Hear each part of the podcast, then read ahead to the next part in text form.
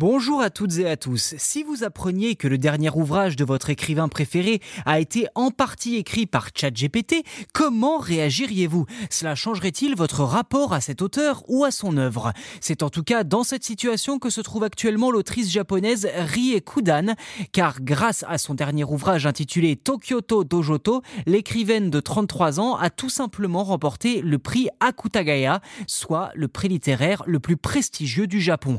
Problème? Pour de nombreux auteurs et observateurs, ce dernier a été partiellement écrit par l'IA. Dans le détail, le nombre de mots issus de l'IA ne dépasse pas 5% du livre et consiste essentiellement en des bribes de conversation que l'autrice a eues avec l'IA avant de les copier-coller dans son manuscrit. Mais au final, peut-on vraiment en vouloir à une écrivaine qui depuis des années traite de l'IA dans ses ouvrages d'un jour se faire aider par cette même IA pour donner vie à un nouveau livre? En soi, s'il s'agissait d'une expérience ou d'un essai artistique sur le sujet, il ne fait quasiment aucun doute que personne n'aurait crié au scandale. Or, c'est le fait d'avoir remporté l'équivalent du prix Goncourt chez nous qui met en colère certains auteurs japonais. Ceci dit, je cite le jury du prix Akutagaya, Tokyoto Dojoto, littéralement la tour de la compassion de Tokyo, serait d'une telle perfection qu'il est difficile d'y trouver des défauts. Fin de citation. Alors cela en fait-il une œuvre opportuniste ou un vrai coup de génie littéraire?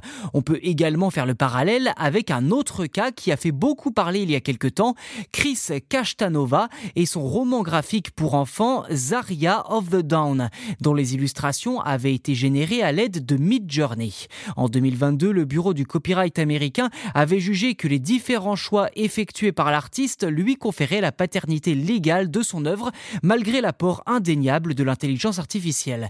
Petite différence tout de même, Zaria of the Dawn indiquait sur sa couverture qu'il avait été créé à l'aide d'une intelligence artificielle, ce qui n'est pas le cas de Tokyoto Dojoto.